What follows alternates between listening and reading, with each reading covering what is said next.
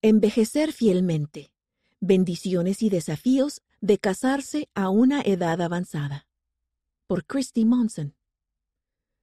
Contraer matrimonio a una edad avanzada puede representar algunos desafíos singulares, pero conforme las parejas recorren ese camino con fe, pueden recibir gran gozo y desarrollar cualidades semejantes a las de Cristo.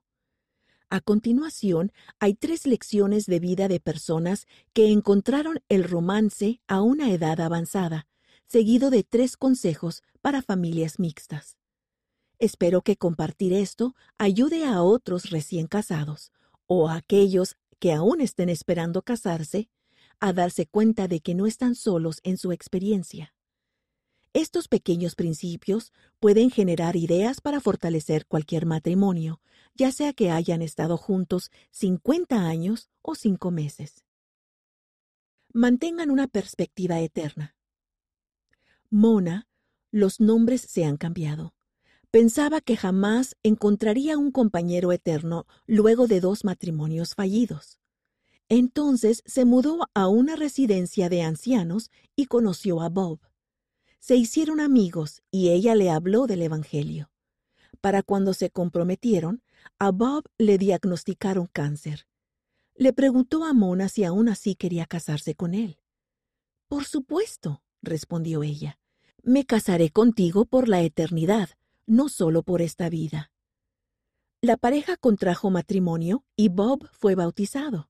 Ambos estaban en sillas de ruedas cuando fueron sellados en el templo. Mona relató que una luz celestial rodeaba a Bob ese día.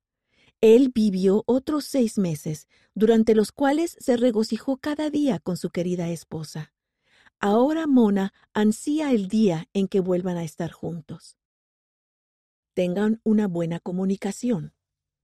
Cuando casi se enamoró de Albert, le preocupaba volver a tener las mismas costumbres negativas de comunicación que había experimentado en su primer matrimonio. Por esa razón, tomaron juntos una clase para matrimonios donde aprendieron a 1. desarrollar la habilidad de escuchar, 2. compartir sus sentimientos con sinceridad, 3. cooperar, no competir, 4. aceptar no estar de acuerdo cuando sea necesario. 5. Hablar de la administración del dinero.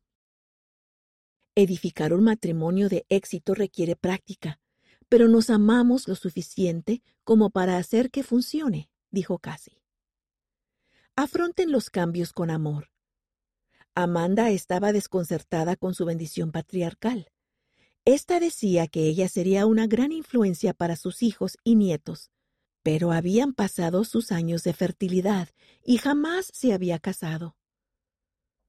Luego conoció a Patrick, quien era piloto. Les gustaba escuchar música y jugar juntos al golf. Después de un tiempo, contrajeron matrimonio. La primera esposa de Patrick, con quien había tenido tres hijas, había fallecido. A pesar de que lloraban la pérdida de su madre, finalmente correspondieron el amor de Amanda y pasaron los años. Un día, Patrick salió a volar y nunca regresó. Tras semanas de búsqueda, hallaron el avión en un lago cercano.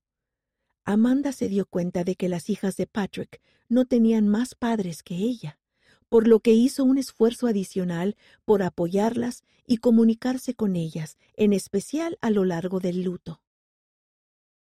Ahora ella y sus hijastras tienen un fuerte vínculo. La llaman para pedirle consejos y acuden a ella luego de un día estresante. Con humildad y gratitud, Amanda se da cuenta de que después de todo, su bendición patriarcal se está cumpliendo. Tres consejos para familias mixtas. Jueguen juntos. Tanto Terry como Lucinda se han casado por segunda vez. Al hijastro de él le encanta el golf, por lo que apartan un día para ese deporte cada semana. Lucinda preparó un lugar especial con libros, juegos y rompecabezas para que los nietos jueguen cuando están de visita. 2. Tengan paciencia.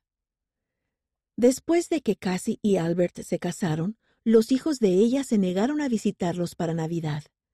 La pareja decidió llevarles regalos de todos modos, darles un abrazo a los nietos y comunicarles que todos eran bienvenidos en cualquier momento. No pasó mucho tiempo para que toda la familia aprendiera a amar a Albert y comenzaran a reunirse para las fiestas. 3. Hagan un mayor esfuerzo por relacionarse. Amanda les lee relatos por computadora a sus nuevos nietos y hasta les prepara lecciones simples de ciencia. Otra mamá organiza un chat en línea una vez al mes con miembros de la familia que se hallan por todo el país.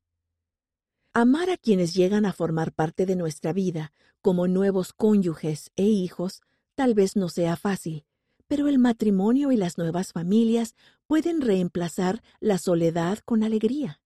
Conforme le pedimos al Padre Celestial que nos bendiga con caridad, podemos, a cualquier edad, llegar a ser más dignos de comparecer ante nuestro Salvador. La autora vive en Utah, Estados Unidos.